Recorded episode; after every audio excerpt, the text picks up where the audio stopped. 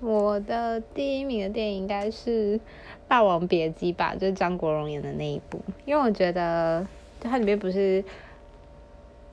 就是它里面的情感就是演的好细腻哦，然后就是不管看几次都会觉得很好看，然后人性的各种模样在里面都可以看到。呃，总而言之，就是这部电影看了很多次，之前成品妇科的电影它有在里面，然后我跟朋友有去看。就是